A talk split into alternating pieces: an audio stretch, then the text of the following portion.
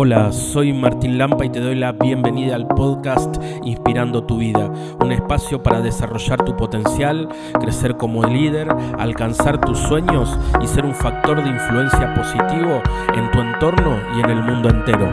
Prepárate porque lo mejor para tu vida está por venir.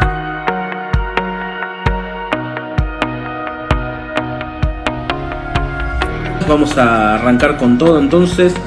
Vamos a leer para comenzar tengo dos textos bíblicos cortitos pero potentes, ¿sí? El primero es de Hebreos, Hebreos capítulo 5, ¿sí?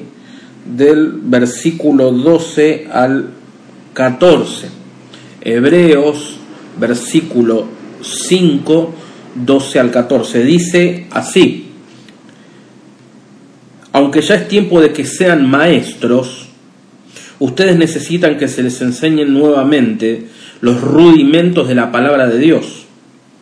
Han vuelto a tener necesidad de leche en lugar de comida sólida.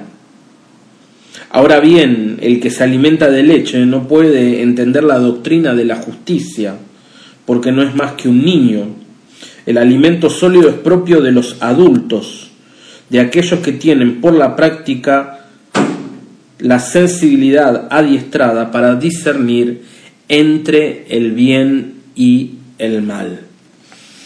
La repito, ¿no? Pues cortita pero muy potente. Dice, aunque ya es tiempo de que sean maestros, ¿verdad? La Biblia nos dice que, está hablando, ¿no? Pablo a los hebreos en esta carta, dice que es tiempo que sean maestros, pero eh, ustedes necesitan que se les enseñen nuevamente los rudimentos de la palabra de Dios han vuelto a tener necesidad de leche en lugar de comida sólida. Bien Pablo en la carta eh, eh, a los hebreos, y bueno, en, varias de sus cartas hay una analogía ¿sí? entre lo que es eh, el crecimiento humano y el crecimiento espiritual. ¿Verdad? A un bebé no le podemos dar un asado porque le haría mal, ¿verdad? Necesita leche. Un asado ya es de las personas adultas, ¿verdad? Y así también Pablo hace esa analogía para comprender nuestro camino de crecimiento espiritual. Ustedes saben que el crecimiento espiritual no corresponde a la edad, ¿verdad? Puede haber personas que son muy jóvenes y pueden estar muy maduras espiritualmente hablando, o personas que son adultas y parecer como niños. Eso depende mucho de en qué momento comencé mi caminar espiritual, ¿verdad? Y, pero también Pablo dice que eh, en cada etapa, en cada etapa de crecimiento y en cada etapa de crecimiento, de madurez de este camino espiritual que vamos haciendo, necesitamos según la etapa un tipo de alimento. ¿Verdad? Si estamos recién comenzando en, en, nuestro caminar espiritual, necesitamos leche, dice Pablo. Pero si ya queremos avanzar, necesitamos alimento sólido. Por eso yo quiero en esta noche, lo que te quiero compartir es alimento sólido. Amén. Es una, algo sustancioso, contundente. ¿Verdad? Algo que espero que te ayude a ir a un nuevo nivel espiritual, porque creo, queridos amigos y amigas que me están escuchando, el desafío de este año es alcanzar o encaminarlos por lo menos, porque bueno, la madurez espiritual es algo de toda la vida, pero sí enfocarnos en la madurez y empezar a activar el, eh, enfoque, eh, el, el propósito de este año creo que tiene que ser dar un salto espiritual un salto cualitativo, no cuantitativo, ¿verdad? Es decir, poder realmente dar un salto espiritual hacia la madurez, encaminarnos determinadamente, decididamente hacia la madurez espiritual. Por eso Pablo dice que esta parece que los hebreos, eh, eh, dice usted, eh, tienen que ser maestros, pero son niños, ¿verdad? Es decir, parece que los hebreos eh, parece que los hebreos tendrían que haber estado en otro estado espiritual, o Pablo esperaba otro estado espiritual, pero se da cuenta de que tienen que volver al principio, ¿verdad? Es como el juego de la oca, ¿no? Como que uno avanza y después, bueno, vuelva al punto cero. Entonces parece que los hebreos le pasaba eso. Ustedes ya tienen que ser maestros, pero yo les tengo que dar leche, ¿verdad? Porque vuelven a ser como niños porque dice, termina, el alimento sólido es propio de los adultos, de aquellos que tienen por la práctica la sensibilidad estrada para discernir entre el bien y el mal. y a cada una un, signo de la madurez espiritual, que es el discernimiento, ¿verdad? Entonces creo que eh, tenemos, queridos amigos y amigas que me escuchan, dar un paso y un salto hacia la madurez espiritual. Tenemos que dejar de ser como niños, ¿verdad? Para eh, ir avanzando hacia la madurez. Y yo te quería hablar para arrancar como de tres estadios ¿no? de, este caminar espiritual. Podría haber muchos, ¿no? pero resumiendo lo que, lo que he leído y preparado, como que hay tres estados, ¿verdad? Podríamos hablar de la niñez, la adolescencia y la adultez, hablando espiritualmente, ¿verdad? Eh, y ahora yo te quiero hacer una pregunta, a ver si están ahí me quieren contestar. ¿Ustedes le darían un millón de dólares a un niño? ¿Qué me dicen? ¿Sí o no? A ver, y dígame por qué, si sí o si no y por qué. A ver, escríbame rapidito, a ver por qué eh, le podemos o no le podemos dar un millón de dólares a un niño. ¿Qué les parece a ustedes? ¿Qué piensan? A ver, los que tienen hijos, los que tienen o sobrinos o, o niños pequeños, ¿por qué no le podemos dar un millón de dólares a un niño pequeño? A ver, también me están diciendo que no, ¿no? ¿Por qué? A ver que si me pueden decir no, ¿por qué no? No está preparado para usar tanta plata. Muy bien. ¿Qué más? Porque no sabe administrar. Muy bien, Natalia. No sabe administrar. No tiene madurez para alcanzar lo que va a hacer con ese dinero. No estaría bien, no tiene madurez. Muy bien, no sabe administrar. No es sano, no sabría qué hacer. Yo una vez vi un meme, ¿sí? En donde eh, se ve que había un, matrimonio que tenía en un placar, en un ropero, ¿no? escondida plata y se ve que dejaron un bebé, un niño pequeño de dos años, uno, dos, tres años, jugando ahí en la pieza y el nene buscando, buscando, buscando dentro del placar del ropero, ¿sí? encontró la plata y ¿saben qué hizo? Había una tijera y recortó toda la plata, había un montón de plata y la recortó toda y la usó para hacer, eh, para pegar, para jugar, ¿no? Entonces, eh, creo que este, esta pregunta está muy buena, ¿verdad? Porque eh, para determinadas situaciones de la vida tenemos que alcanzar una madurez, porque podemos estropear los bienes. Hay dos cosas que me dijeron muy importantes. Una porque no somos, no sabe administrar. Podríamos decir que saber administrar es una característica de los adultos. ¿verdad? O otra dijeron que lo gastaría en pavadas, ¿verdad? O sea, derrochar es eso, ¿verdad? Entonces, poder saber administrar y poder saber en qué invertir ¿no? nuestro dinero, por usar un término, o un área de la vida, es un signo de madurez. Ahora bien, pensemos en nosotros, Dios nos está regalando la vida, estamos administrando bien eh, nuestra vida, cómo estamos administrando los recursos que Dios nos está dando. Una primera buena pregunta que nos podemos hacer. Pero eh, esto es importante comprenderlo. ¿Por qué? Porque yo veo muchas veces, ¿no? Eh, que hermanos y hermanas, ¿no? De que hace mucho tiempo que están en la iglesia, pero no resuelven sus problemas, no avanzan espiritualmente, es como que cíclicamente estamos dándole vuelta a los mismos problemas, a las mismas situaciones, eh, eh, no avanzamos, no crecemos, ¿no? Estamos eh, siempre dando vuelta alrededor de lo mismo, ¿verdad? Entonces, creo que estas cuatro leyes o principios que te que te quiero compartir, hay muchos más, pero para empezar cuatro, pueden ayudarte a dar ese salto, ¿verdad? ¿Cómo es un niño? Empecemos por un niño, ¿no? Si nosotros pensemos los que tienen niños, ¿no? Porque eso nos ayuda a pensar en esto de, ir de la niñez a la adultez, ¿verdad? ¿Cómo es un niño? Bueno, un niño es caprichoso. Vieron que un niño cuando no le dan lo que quieren nace berrinche, ¿verdad? Eh, vos a un niño no le das eh, el juguete a ese berrinche, no le compras lo que quiere y hacen berrinche, se enojan, se fastidian, lloran, patalean, ¿verdad? Entonces, si nosotros tomamos esta analogía y lo pasamos, ¿no? Hay muchas veces que eh, muchos adultos se comportan como niños. Cuando, por ejemplo, número uno, Dios no le da lo que querés, lo que vos querés, te enojas con Dios, ¿verdad? Eh, ¿Cuántas personas yo conozco que cuando Dios no le da lo que quieren se enojan con Dios? No, yo Dios te pedí esto, ¿no? Y entonces vos no me lo diste. ¿Dónde está Dios? Nos enojamos. Eso es de inmadurez espiritual, ¿verdad? Yo te voy a ir tildando la inmadurez, ¿eh? Para ver, y voy a andar tildando sí, no, sí, no, ¿verdad?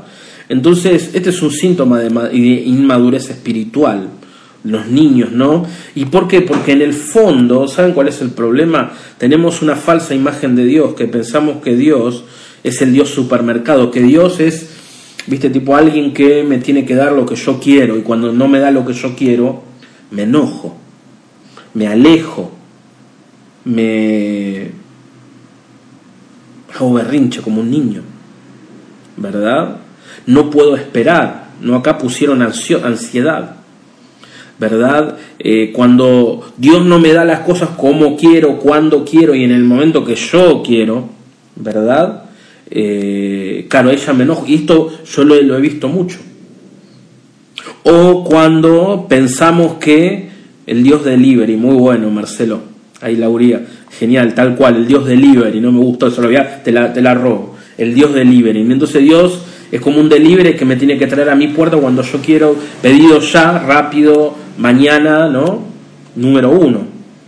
Eh, porque eh, no solo el capricho espiritual y querer un Dios delivery no, no nos hace avanzar, sino que eso está aparejado, ¿verdad?, con esta falsa imagen de Dios, ¿no? El Dios delivery, el Dios supermercado. Eh, Dios me tiene que dar todo lo que quiero, cuando quiero y como quiero. Entonces yo me enojo cuando eso no sucede. Porque la segunda cuestión, que como un síntoma de inmadurez espiritual, ¿sí? es esto de no poder esperar, que es la ansiedad. ¿Verdad? La ansiedad me hace no saber esperar en Dios, en los tiempos de Dios, cuando Dios sabe que es que me va a dar lo mejor para mí, para mi entorno, para mi familia. Pero qué difícil es esperar en este tiempo del pedido ya, ¿verdad? Eh, el, tenemos una cultura en donde vivimos que todo tiene que ser para allá. Pedido ya, rapi, ¿no? No estoy haciendo propaganda, me, que pedido ya me, ¿no? Entonces, pedido ya, rapi, bueno, podemos nombrar otras, ¿no? Todo ya. No sabemos esperar. La impaciencia es otro síntoma de inmadurez espiritual. El Dios delivery la impaciencia, ¿verdad? Otra tercera cuestión de la... Y esto que te voy a decir es fuerte, ¿no? Agarralo, ¿no? Y esto no es que es malo, no estamos hablando de bien o mal, sino que estamos hablando de maduro y maduro, ¿verdad? Eh, entonces, cuando nosotros le atribuimos a Dios los males, ¿verdad? Cuando eh, decimos, no, tuvo una enfermedad, un cáncer, un fallecimiento de un ser querido, ¿verdad? Entonces, ¿y Dios dónde está? ¿Y por qué Dios se lo llevó? Nos volvemos a enojar y nos volvemos a alejar. Otro síntoma, otro síntoma de inmadurez espiritual. ¿Verdad? Esto, esto es muy importante comprenderlo. No porque Dios no manda males, Dios no quiere enfermedades, eh, eh, tenemos que comprender, queridos amigos, que eh, si bien Dios nos sana y nos bendice, la enfermedad es parte de la vida humana. Todos en algún momento nos vamos a enfermar y Dios no quiere la enfermedad, pero es algo, es algo propio de la naturaleza humana. Nosotros vivimos, tenemos que tomar conciencia que vivimos en un mundo caído, ¿sí? en donde el tiempo no según la edad y nos van a empezar a doler los huesos, algo nos va a pasar, ¿por Porque el cuerpo se va deteriorando. Y esto es una... Entonces, comprender esto es muy importante, por no entender que Dios me manda males. Pero después también tenemos muchas contradicciones que nosotros tenemos que, eh, que comprender para poder avanzar, ¿no? Y hoy va a ser fuerte, así que agarrate, ¿eh? agarrate que voy a ser fuerte, porque nosotros muchas veces actuamos de esta manera. Te voy a decir un ejemplo, ¿verdad? Por ahí nosotros le, decimos eh, a Dios, ¿no? Dios, saname de la diabetes, por decir un ejemplo, ¿verdad? Entonces le vos decís, sí, Dios, saname de la diabetes. Pero vos salís de la, de la misa, ¿sí? ¿Y qué pasa? Vas y te comes una torta, ¿verdad? Entonces, a veces, viste, usamos a Dios como el tapa agujeros cuando queremos un milagro ya, pero no queremos cambiar de vida ni, ni, cambiar de actitudes. Y eso nos mantiene en el estancamiento espiritual y en ese círculo vicioso que te digo. ¿Verdad? Cuando pretendemos que... Está bien, yo creo en los milagros porque Dios he sido testigo de muchos milagros, pero si el milagro no acompaña un cambio de actitud, un cambio de conducta, un cambio de vida, una conversión, eh, y no vamos a crecer nunca espiritual, porque vamos a volver a recaer en los mismos patrones de conducta una y otra vez. Entonces, eh, comprender que la enfermedad es parte de la vida nos va a poder hacer convivir mejor con la enfermedad. ¿No? Entonces decimos, el Dios delivery, gracias ahí Marcelo, el Dios delivery, ¿verdad? Eh, el Dios eh, que manda males, signo y madurez, la impaciencia, ¿verdad? Eh, y ahí que me escribieron también, ¿no? otra característica del cristiano inmaduro es el que entiende que Dios tiene que evitarme todos los dolores, ¿verdad? Como si Dios fuera una anestesia que me tiene que, por todas las cosas, eh, eh, sacar, y entonces no quiero sufrir bajo ningún punto de vista. Eso es una mirada muy inmadura también, ¿verdad? Eh, si bien Dios, y te insisto, porque Dios es parte, Dios es un Dios de milagros, y yo he visto milagros tremendos, pero Dios no es que por todas las circunstancias nos va a evitar sufrir, o no sufrimiento, el dolor. Después de hacer una distinción entre dolor y sufrimiento. Pero no es que Dios por todas las circunstancias eh, nos va a evitar los dolores de la vida. Entonces, eh, claro, ahí está el punto, ¿no? Tenemos que asumir el dolor como parte de la naturaleza humana y parte de la existencia. Y no solo eso, porque ¿cuál es uno de los saltos? Me, hago un spoiler un poquito, ¿verdad? Entonces, ¿Cuál es, cómo me doy dando cuenta de, que eh, voy avanzando espiritualmente cuando el dolor no me derrumba? Sino que el maduro, el que va encaminado hacia la madurez, usa el dolor para, como un trampolín para el crecimiento espiritual. ¿Amén? ¿Me seguís? Usás el dolor como un trampolín para el crecimiento espiritual. Lo que sabes lo que hace el dolor, hace sacar lo que realmente hay en tu corazón. No es que, insisto, no esto que es esto para que seas bueno o malo, sino para entender que hay inmadurez, y, pero tenemos que salir de la inmadurez hacia la madurez, ¿verdad? Eh, cuando nosotros eh, queremos quedar, no es como que nosotros, queridos amigos, el inmaduro, es como que siempre quiere quedarse con la resurrección, pero sin pasar por la cruz.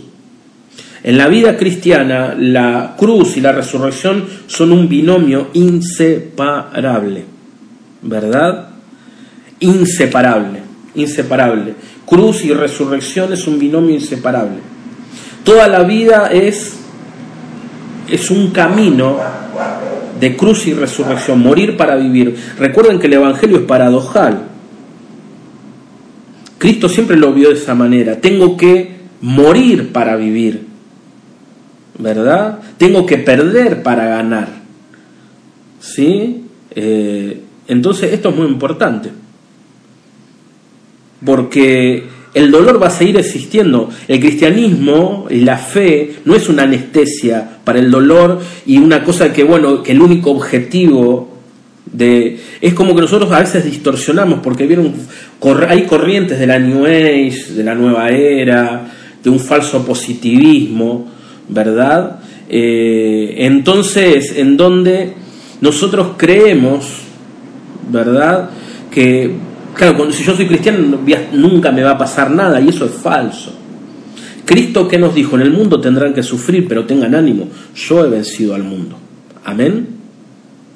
Eh, podemos dar ese salto, podemos madurar, podemos empezar a manejar el dolor, la frustración, las cosas de la vida de una manera distinta, porque esa es la obra del cristianismo, esa es la obra del Espíritu Santo en tu vida y en tu corazón. Cuando vamos haciendo paso y después te van a dar las cuatro leyes, ¿no? Acá estamos describiendo la inmadurez para ir a la madurez, ¿verdad? Eh, cuando empecemos a practicar las leyes, vamos a ver que el dolor no nos va a derrumbar, la frustración no nos va a derrumbar, eh, vamos a salir de este estado de niño, de, porque sabes que una de las que un resumen más o menos de todo lo que estoy diciendo es como muchas personas viven un cristianismo narcisista. ¿Sí? Y anótame, hay un cristianismo narcisista. ¿Sabes cuál, es el cristianismo narcisista? Donde todo soy yo. Ese es otro síntoma de inmadurez, porque ese es el caprichoso, la caprichosa. Es yo, yo, yo, yo, yo, yo soy el centro, ¿verdad? Entonces Dios tiene que estar en favor mío, de mis cosas, de mis circunstancias, ¿verdad? Entonces, cuando no, las cosas no salen como a mí me gusta, o como yo quiero, o como que vieron el, narcisista, la realidad se tiene que adaptar a vos. Como diciendo, ¿y quién sos vos? Para que la realidad se adapte a vos. Eh, es una locura. y eso genera mucho sufrimiento, no dolor. ¿Saben lo que es el sufrimiento? La resistencia al dolor. El dolor es tolerable, el sufrimiento no, pero el, sufrimiento lo producimos nosotros resistiendo al dolor. ¿Verdad? Entonces nosotros tenemos que salir de ese cristianismo narcisista en donde si las cosas no son como a mí me parece, como yo quiero, cuando yo, yo, yo, yo, yo, yo, ¿verdad? Porque no podemos avanzar. Somos muy débiles. ¿Verdad? Porque, ¿sabes lo que hace el narcisismo? Es como te hace estar en una montaña rusa emocional. ¿Me entendés? Porque cuando vos, las cosas no son como vos querés, y claro, y ya te vas a sentir mal. el, ¿Sabes cuál es otra característica del cristiano inmaduro? Que se ofende por todo, todo es una ofenda, porque claro, te lastima el ego. Cuando la gente no hace lo que vos querés, como vos querés, cuando vos querés, Claro, no, otra característica del cristiano inmaduro no tolera la crítica. No, no se le puede decir, no, esto está mal porque ya llorás, ya te pones mal, entonces nos ofendemos por todo. Entonces, claro, ese estado de vida, vivimos una debilidad emocional tremenda. ¿Verdad? Hay gente que no sabe afrontar los dolores de la vida. La vida es difícil, queridos amigos. No es fácil. El cristianismo no es un, tapa agujeros, ni una anestesia, ni una droga. El cristianismo y la vida de la fe nos fortalece y nos sostiene para afrontar esos desafíos, salir más fortalecidos y derrotar todos los enemigos. Amén. Y esto es lo importante. Pero tenemos que salir de este estado de niños, ¿verdad? De este narcisismo espiritual ¿Sabes cuál es otra cosa concomitante a esto del, eh, eh, del narcisismo? Vivir en el idealismo. Vieron nosotros también la influencia de la cultura, ¿sí? La influencia de la cultura eh, nos hace romantizar todo tanto que vieron que nosotros creemos, no sé, viste que la pareja es lo que vos ves en, en Hollywood, en las películas, y la vida real no es así. Empecé con todo este año, ¿eh? así que agárrenme que estoy ahí con todo porque creo que esto es alimento sólido, ¿ven? Eh, por ahí te vas a sentir incómodo con esta charla, pero esto es alimento sólido. Tenemos que, yo quiero animarte, querido amigo, hermano, a, crecer. Sí, quiero ser como ese mentor, ese padre, ese amigo que, te dice las cosas para que podamos avanzar, ¿verdad? Entonces, ahí te... ¿sí? Es decir, cuando nosotros vivimos en esa, en esa eh, idealización de las cosas, ¿sí? no podemos avanzar. ¿Verdad? Es cuando vos pensás, claro, ¿y qué es el matrimonio? No, estar todo el día en los besos a los abrazos. Eso no es así.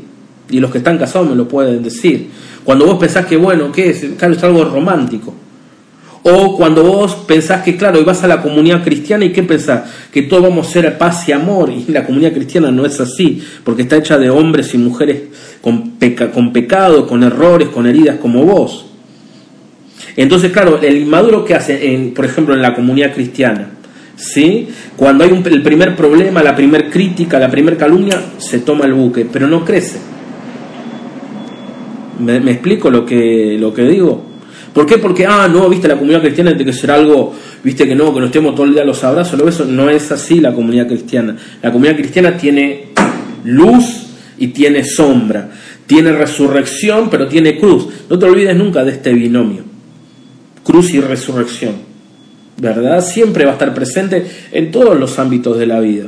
Lo mismo en el trabajo, no, este trabajo va a ser el mejor trabajo de mi vida, y va a estar todo bien, y entonces al, primer contratiempo queremos avanzar. Y esta es la cultura de este tiempo. Por, ¿Y saben por qué? Porque por eso no, no avanzan las vocaciones, eh, los proyectos no avanzan, eh, los, los, las relaciones de pareja no duran, las amistades no duran. ¿Por qué? Porque al primer displacer, porque tenemos, vivimos una cultura en donde queremos huir todo el tiempo del dolor, no del sufrimiento, del dolor. Y cuando eso, eso es algo de corta duración, cuando no queremos vivir eh, una vida en, en la familia, en el trabajo, en la iglesia, con una mentalidad de huir del dolor, nunca vamos a, no llegamos y por eso no crecemos. ¿Me estás, ¿Me estás entendiendo por qué no crecemos? Eh, entonces, claro, no, el otro me miró, aquella me miró, me calumnió, y sí, ¿por qué no lo va a hacer? Yo, mira, si querés te digo, no sé si todos están en comunidad, pero si estás en comunidad cristiana y nunca te calumniaron y te criticaron, entonces no, nunca estuviste en una comunidad cristiana. Y si, va, y si tenés ganas de ir a una comunidad cristiana, ya te lo digo, te van a criticar, te van a calumniar, por eso pasa en todas las comunidades cristianas. ¿Me seguís lo que digo? Así ya te lo digo, te lo advierto, así que ya sabes a lo que te vas a exponer. ¿Me, entendés? ¿Me explico? También te van a. La comunidad cristiana es un momento de, contención, de alegría, de, de amor, de, Pero tenemos que dar el salto de crecimiento. ¿Verdad? Eh, si nosotros vivimos con la mentalidad de huir del dolor, nunca vamos a avanzar en la vida, jamás. ¿Verdad? Entonces tenemos, yo te quiero invitar fuertemente en este día, ¿no? Estos alimentos sólidos, sólido, ¿no? A salir de estos estados de narcisismo, de niñez espiritual, esos estados de, del capricho, de la impaciencia, este estado de huir del dolor, ¿verdad? Eh, de esto de que yo seré el centro de todo, ¿verdad? el crecimiento implica romper ese narcisismo implica salir, eh, el, yo tiene que morir, ¿verdad? Ya no soy yo, Cristo vive en mí. No, y a veces tenemos que hacer este camino, ¿por qué? Porque, eh, vieron, eh, muchas veces me doy cuenta de gente que no quiere cambiar, ¿verdad? No, hay gente que no quiere cambiar. Eh, cuando nosotros estamos en una actitud de autocompasión, ¿no? Eh, no podemos avanzar. Tenemos que romper ese, esa cosa solipsista de estar mirándome el ombligo todo el tiempo y estar, yo sufro, viste, como que no sufro, estoy mal, eh, viste, cuando a veces me dicen, no, sufro, estoy mal, ah, me voy a morir, y bueno, yo también sufro, yo también la paso mal. ¿Verdad? No, no. Pasa es que el cura es un ser humano, no es un ángel, entonces sufre, tiene los mismos problemas que vos, ¿verdad? Entonces, eh, tenemos que romper esto de estar eh, todo el tiempo eh, con esta actitud solipsista, ¿no? Encerrado en mí mismo, encerrado en mis problemas, sufro, ¿no? Y como que toda la vida es un desastre eh, todo, viste, todo está mal, no me peleo con mi marido, mis hijos son un desastre, qué mal que estoy, estoy destruido. Tenemos que salir de esas actitudes porque no podemos, no podemos crecer, ¿no? Eh, no podemos avanzar, no podemos desarrollar el potencial que Dios tiene en nosotros. El desafío es crecer.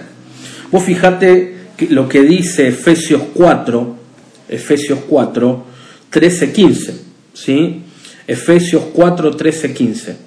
Hasta que todos lleguemos a la unidad de la fe y del conocimiento pleno del Hijo de Dios, a la condición del hombre maduro, a la medida de la estatura de la plenitud de Cristo. ¿Sí? Va de vuelta, Efesios 4, ¿sí? 13, 14. Hasta que todos lleguemos a la unidad de la fe y del conocimiento pleno del Hijo de Dios, a la condición de un hombre maduro y a la medida de la estatura de la plenitud de Cristo. Amén. Eh, Efesios nos está llamando a ir a la estatura de la plenitud de Cristo. ¿Sí? Ahora vamos a ver, la otra cara de la moneda. ¿Cómo es un hombre o una mujer que va madurando, verdad? En lo espiritual. Primero, número uno, está muerto, ¿no? Signo de, vamos a, los, a la madurez. Si vimos lo que es la inmadurez, si te identificaste, anda tildando, ¿sí? Ahora vamos a ver, porque todos tenemos un poco de madurez inmadurez. No hay nadie completamente maduro ni nadie completamente inmaduro. Hay un poco de un poco, ¿verdad? Pero bueno, tratemos siempre de trabajar para estar del lado de la madurez. ¿Cómo es un hombre maduro? Número uno, anótate ahí, toma nota. Un hombre maduro o que va madurando o que intenta madurar tan, es muerto, tiene el yo muerto a la crítica como al halago. Amén. ¿Lo anotaste ahí? Número uno, el yo muerto frente a la crítica tanto como al halago. Te critican, no pasa nada. Te halagan, está todo bien, pero no te la crees. ¿Me, explico lo que digo? No te deprimís cuando te critican, sino que te, eh, ni te la crees cuando te halagan, ¿verdad? ¿Por qué? Porque te es una actitud madura, una actitud centrada. ¿Por qué? Porque vos conoces tanto tus cualidades, tus virtudes, tus dones, tus talentos, pero también conoces, ¿qué cosa? Conoces tus debilidades. Entonces cuando te halagan no te la crees porque porque vos sabés que tenés debilidad. Tampoco te deprimís cuando te critican, ¿por qué? Porque sabes que tenés cosas buenas, ¿verdad? Eh, entonces, primera cuestión es esta. Muerto a la muerto a la crítica, muerto ¿Por qué? Porque el yo se murió, el ego desapareció. No me la creo cuando me critican, no me la creo cuando me halagan, no me deprimo cuando me, critican, ¿verdad? Número uno. Número dos. Como bien dijimos, una persona que va madurando es un buen administrador de su propia vida. ¿Sí? Un buen administrador. Sabemos administrar nuestros recursos. Vivimos con propósito vivimos en una vida con un proyecto, ¿verdad? Eh, esto, eh, esto es muy importante, ¿verdad? El segundo síntoma de madurez es la buena administración de tu vida, de tus recursos, de tu tiempo, ¿verdad? Cuando Dios de tus talentos, ¿verdad? Entonces cuando vos vas madurando, Dios puede derramar más en vos. Vos sabés que la, la, buena administración de los recursos de tu vida trae multiplicación y abundancia. El buen administrador multiplica sus recursos, cualquiera sea. ¿Verdad? Esto es muy importante. Entonces sabemos administrar ¿sí? lo que tenemos. No derrochamos tiempo, no derrochamos nuestros dones, no derrochamos nuestros talentos, no derrochamos nuestro dinero, sabemos administrar, somos maduros. Recuerden que Cristo en la parábola de los talentos eh, eh, reprende severamente al que había enterrado el talento y no lo había puesto a trabajar, pues no había hecho, no sabía invertir, no sabía multiplicar, no había dado fruto. ¿Verdad? Porque no sabía, es decir, cuando vos vivís una vida, te levantás hoy no sabes para qué te levantás. Eh, ¿Me estoy explicando? Tercer cuestión en donde vamos eh, manifestando eh, la madurez, ¿verdad? dijimos número uno, la muerte del yo, número dos, el buen administrador, número tres, un síntoma muy importante de vivir de, la, de la madurez espiritual, es el discernimiento. Como nos dice la carta de los hebreos. Hay un, un live sobre discernimiento. Hoy es un tema muy fuerte y profundo, ¿verdad? Eh, y esto es súper importante. Cuando vamos madurando, si empezamos a tener discernimiento, es decir, tenemos sabiduría. Dice el libro de Santiago, si uno le falta sabiduría, pídale a Dios. ¿Y qué, te eh, evita la sabiduría y el discernimiento? Volver a caer siempre en los mismos errores una y otra vez. Tomar siempre las mismas malas decisiones. ¿Me explico? ¿Me, seguís lo que digo? Entonces, esto es muy importante. Muy importante. Eh, poder eh, discernir, discernir, ¿verdad? El tener discernimiento, como dice, entre el bien y el mal para tomar buenas decisiones, es un signo de madurez. ¿Sí? El cuarto y último es poder, y esto es lo más lindo, ¿no? Y esto es lo que, por esto tenemos que anhelar a crecer, ¿sí? Y este me encanta, el cuarto es el que más me gusta. Cuando vamos avanzando y madurando, nos podemos convertir en padres y madres espirituales. ¿Qué les parece? Es algo extraordinario. Ser como, vieron en la palabra del Hijo Pródigo, el padre que abraza, el padre, porque claro, el padre simboliza el líder, el padre que contiene, el padre que da, el padre que restaura, el padre que guía, el padre que motiva. Hoy en nuestra eh, la iglesia necesita muchos padres y madres espirituales. ¿Serás vos? ¿Verdad?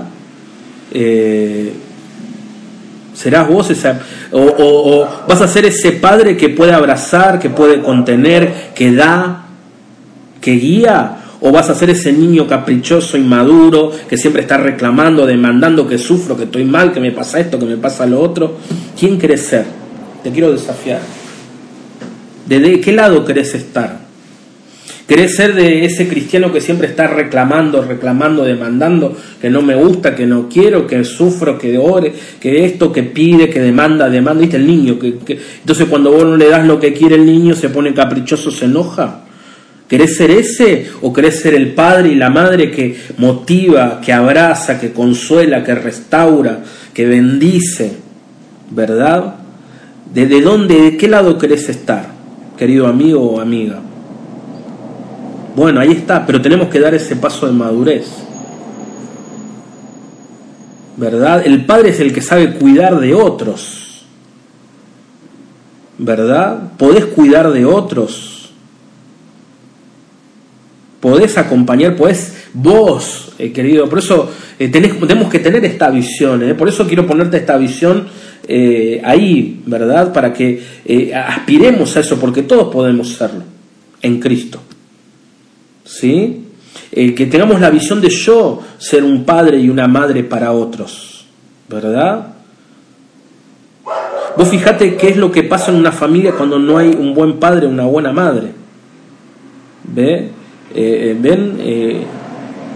¿Qué le pasa a un niño cuando no tiene padre? No madura, no avanza. ¿Sí? Pero eh, nosotros nos podemos convertir en, esas, en esos padres y en esas madres que abrazan, que cuidan, que son restauradores, son sanadores, son multiplicadores, ¿verdad? Eh, son eh, personas en las que uno puede descansar, ¿verdad? Podemos cuidar a otros, podemos ayudar a otros, sembrar en otros podemos dar a otros, ¿verdad? Porque el padre y la madre se centran más que en dar que en recibir. Tenemos que hacer ese caminito. ¿Me seguís? Porque ese es el estadio final.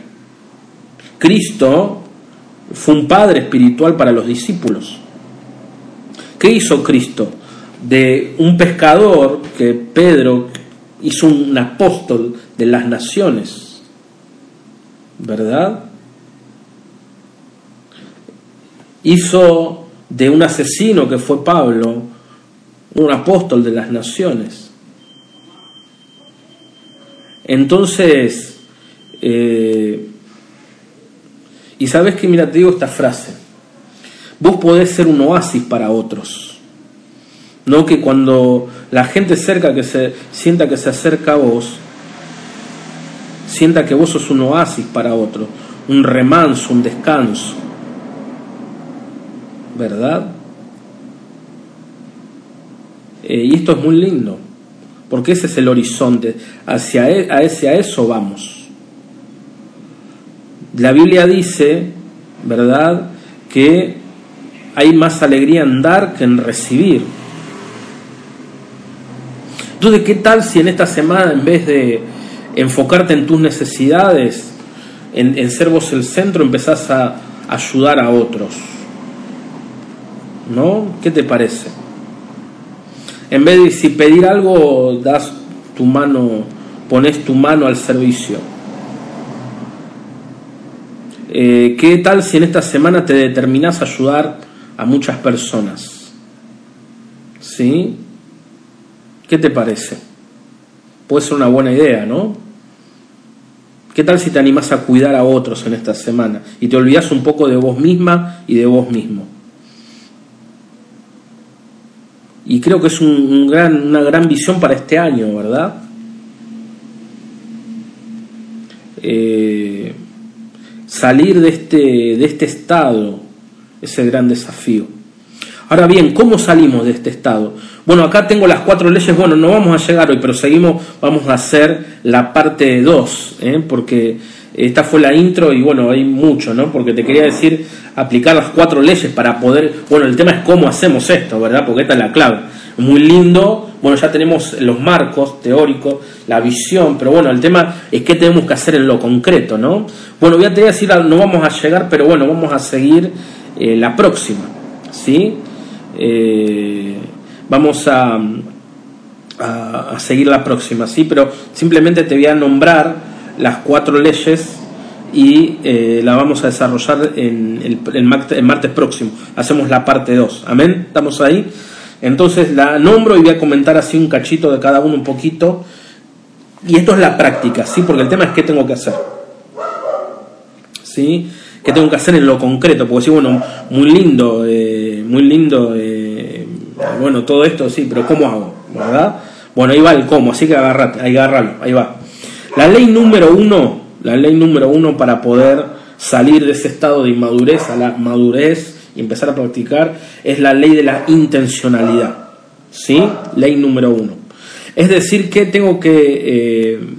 Eh, ¿A qué se refiere esta ley? Que tengo que determinarme y tomar la determinación, la decisión de crecer. ¿Sí? Si no me decido intencionalmente a crecer, nunca voy a crecer. Por eso tiene que haber una intencionalidad en eh, determinarme este año que va a ser un año de crecimiento. Amén. Primera ley. Segunda ley, la ley de la atención. ¿sí?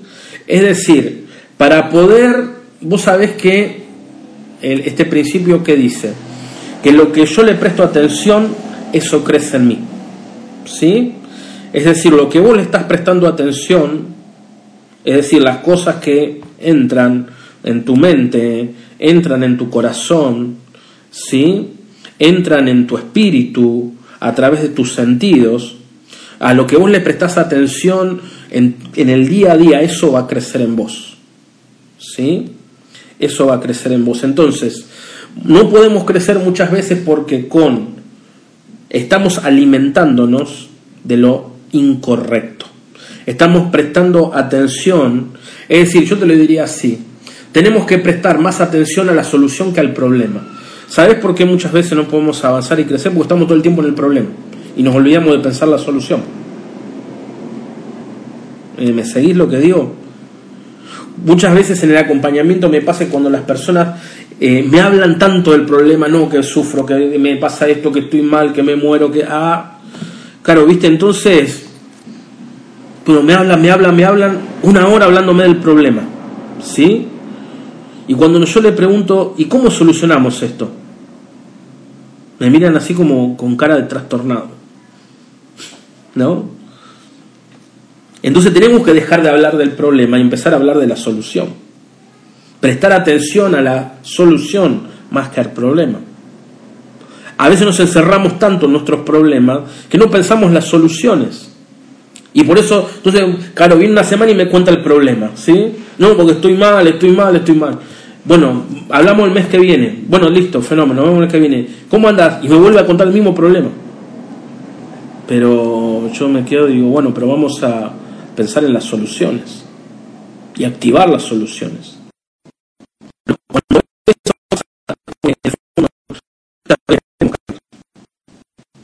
Del problema, el problema siempre es el problema. Bueno, yo te invito, querido amiga y amiga, que estás, me estás escuchando, si tenés un problema, empezá a pensar en la solución. ¿Sí? Cualquier problema que tengas hoy, empezá a pensar en soluciones. Busca, googlea, busca información. Hoy hay información de todo tipo. No, no esperes. ¿Verdad? No esperes. Tercera ley. Dijimos, ley uno, ley de la intencionalidad. Número dos, ley de la atención. Número tres, la ley de la disciplina. ¿Sabes cuál es el gran problema de por qué las personas no alcanzan sus sueños? No es por la falta de talento, no es definitivamente la falta de talento, no es la falta de entusiasmo, ¿sí? Sino que es la falta de disciplina. ¿Verdad? La falta de disciplina. ¿Sabes por qué? Eh, ¿Qué lo hace, por ejemplo, no? Ser un excelente pianista, alguien que toca el piano. ¿Sabes que no es el talento? No sé si hay algún músico acá, ¿sí? Eh, ¿Sabes cuál es? ¿Por qué un pianista es un maestro del piano? Además de, obviamente, de tener un talento natural. Porque está ocho horas practicando escalas todos los días. ¿Me, explico? Porque eh, ahí está Francisca, genia, que ella es, eh, ¿verdad? Eh, porque el, vos sabés cómo entrena un, un, deportista de élite o un músico profesional, horas, todos los días. Dedican, dedican, dedican, dedican 5, 6, 7, 8 horas en practicar una escala. Practican, practican, practican, practican. ¿Verdad? Practican, practican, practican. Y después cuando van a tocar la rompen. ¿Pero por qué? Porque tienen disciplina. Bueno, qué lindo que nosotros podamos aplicar eso a nuestra vida espiritual disciplinarme con la oración personal, gracias por disciplinarme de crecimiento y desarrollo con el trabajo personal, Nos encantaría disciplinarme este y disciplina quiere decir todos los días. Te invitamos a que y todos los días significa que tenga ganas o no tenga ganas. ¿sí? Pero bueno, ya vamos a profundizar. Y la cuarta es la planificación. ¿sí? Dijimos número uno, la intencionalidad. Número dos, la atención. Número tres, la ley de la disciplina y número 4 la ley de la planificación.